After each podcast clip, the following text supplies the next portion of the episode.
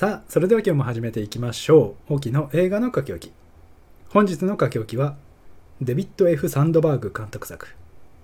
シャザム、神々の怒りです。まずあらすじですね。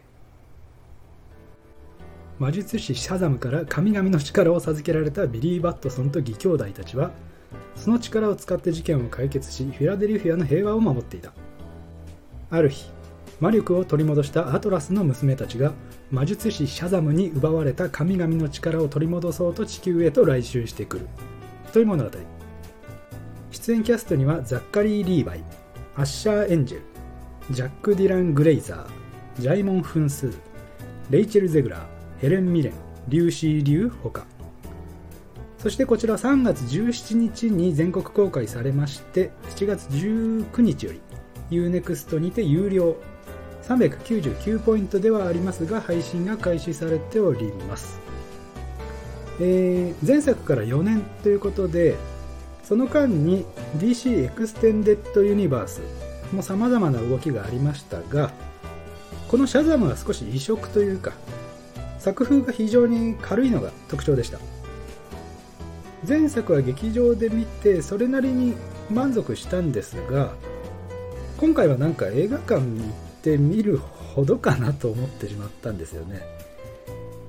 絶対サブスクで配信されるし別に今すぐ見たいわけじゃないなっていう。まあそういった配信サービスのメリットデメリットが今ハリウッドのストライキを引き起こしている。一端なわけですがあれもどうなんでしょうね。まあ当事者からすれば死活問題ですから。必死になるのは当然ですからね。俳優のモデリングだけ取って最初の契約料だけであとは CG で永遠に使い放題とか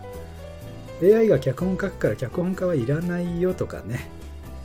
なんか自分のデジタルクローンが永遠に奴隷として働かされるなんてねちょっとゾッとしますけどその速度を考えたら本当に生身の人間がいなくても完結する時代がすぐそこまで来ているわけですから。今事を起こさないと手遅れになってしまうと。まあなんとか全員がね納得できるような形でことが収まればいいですけどおそらく誰かしらがね泣くことになるでしょうから。まあきっと最終的には消費者にツケが回ってくるんでしょうけど予定されてる新作の公開もどんどん延期になってるみたいですから、まあ早いとこね丸く収まってほしいですよね。まあ、サブスクの月額ばっかり上がって払ったお金が何に使われているのか。ちょっと疑問ですけど全く品質やサービスとして還元されていないんでね、まあ、いつも通り Netflix とか本当に舐めてんじゃねえぞってぐらい近年はオリジナル作品がひどいので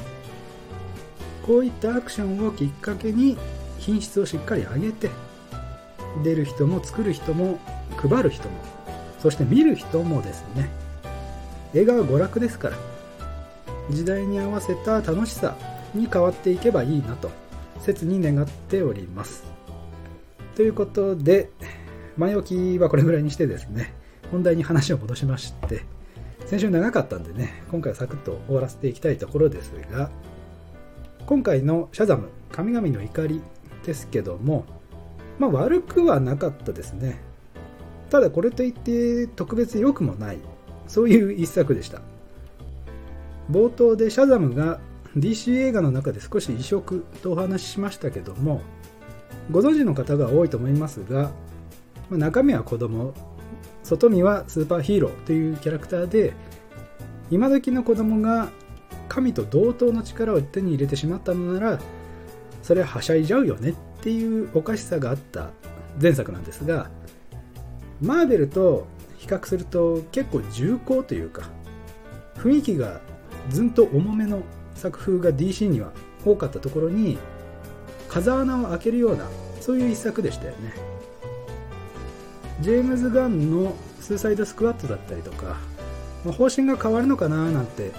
噂も立ちましたけど結局そこまで大きな方向転換になることもなく結果的にちょっと浮いたキャラクターになっていたように感じるんですよね。それを今回うまいこと逆手にとって笑いに変えていたのはなかなか良かったです DC ユニバースへの言及だったりとか、えー、あのキャラクターのサプライズ出演もありましたし、まあ明らかに別撮影だったんでね、ちょっとあれでしたが、シャザムって人数も多いんでね、今後のストリームのムードメーカーとして期待できる内容だったように思います。僕まだフラッシュ見てないんですが、あっちもマルチバース持ち出してなんか大変なことになってそうなので少し心配なんですが、マーベルが明らかに弱ってる今ならね、いいところまで持ってけそうですから、そういった一連の流れに期待したいところです。ジェームズ・ガンが DC に本腰入れるわけですから、ファンの人がごっそり移動すると思うんですよね。実際僕もそうなると思いますし、本当に楽しみなんですが、まあ、UNEXT 入ってるもしくは入ったばっかりの人は、ぜひ、ピースメーカーをね、見ていただきたいんですよ。もう実に下品で笑えて、音楽に関しても好き放題やってる楽しいドラマになってますので、おすすめしたいと思います。えー、またシャザムの話から逸れてしまいましたが、なんかそれぐらい印象があまりないんですよね。ちょっと普通のヒーロー映画になってしまったというか、コメディ部分も無理やりはしゃいでんな感がちょっとありましてというのもシャザムに変身する子供たちがもう結構いい見た目になっていてですね特に主演のアッシャーエンジェルなんかは非常に精悍な顔つきになりまして4年の歳月は時に残酷だなと感じざるを得ないんですけどもだから作中はほぼほぼシャザム状態なんですよ。子供とヒーローの乖離性だったり子供らしい道理を無視した正義感だったりとかのギャップが楽しい映画だったのがみんな結構人格形成が終わってるぐらいの感じでノリも落ち着いてなきゃいけないんですよね。だから逆に違和感があるんですよ。その違和感を感じさせなくするために基本がシャザム状態ベースになってるんですね。子供の成長っていうのはもう抗えないところで受け手は仕方のないもんだと思って見るから問題ないと思うんですけどね。ただ1人だけ変身しても見た目が変わらないキャラクターがいて成長してヒーローと見た目が同じぐらいになったら移行していく。そんな未来を見据えているところなのかもしれません。まあそしたらザッカリー・リーバイとかちょっと気の毒というか。ま、せっかくマーベルから DC に拾ってもらえたのに、まあ、おいおいクビになるのが決まってるとかね。なんか演じてでもあんまり気持ちが乗らないんじゃないかなと思いますけども、まあ、時間的猶予は結構ありそうですし、まあ、バッドガールをお蔵入りにしたぐらいですから。そもそもの話でね。DC がシャザムシリーズを続けるかどうかも分かんないですからね。では最後に出演キャストについて少し触れて終わりにしたいと思いますが今回ヴィランサイドが非常に良かったですね。何せヘレン・ミレンとリューシー・リュウそしてレイチェル・ゼグラですからね、ま、神々の娘っぽいかと聞かれると3人ともそうは見えないんですけど作品自体の質と高級感を何段階も引き上げたのは間違いないですウエストサイドストーリーの時にもお話ししましたが、やっぱりレイチェル・ゼグラーいいですよね。日本人が好きな見た目してるので、もうちょっと熱狂的な人気が出てもおかしくないと思うんですけどね。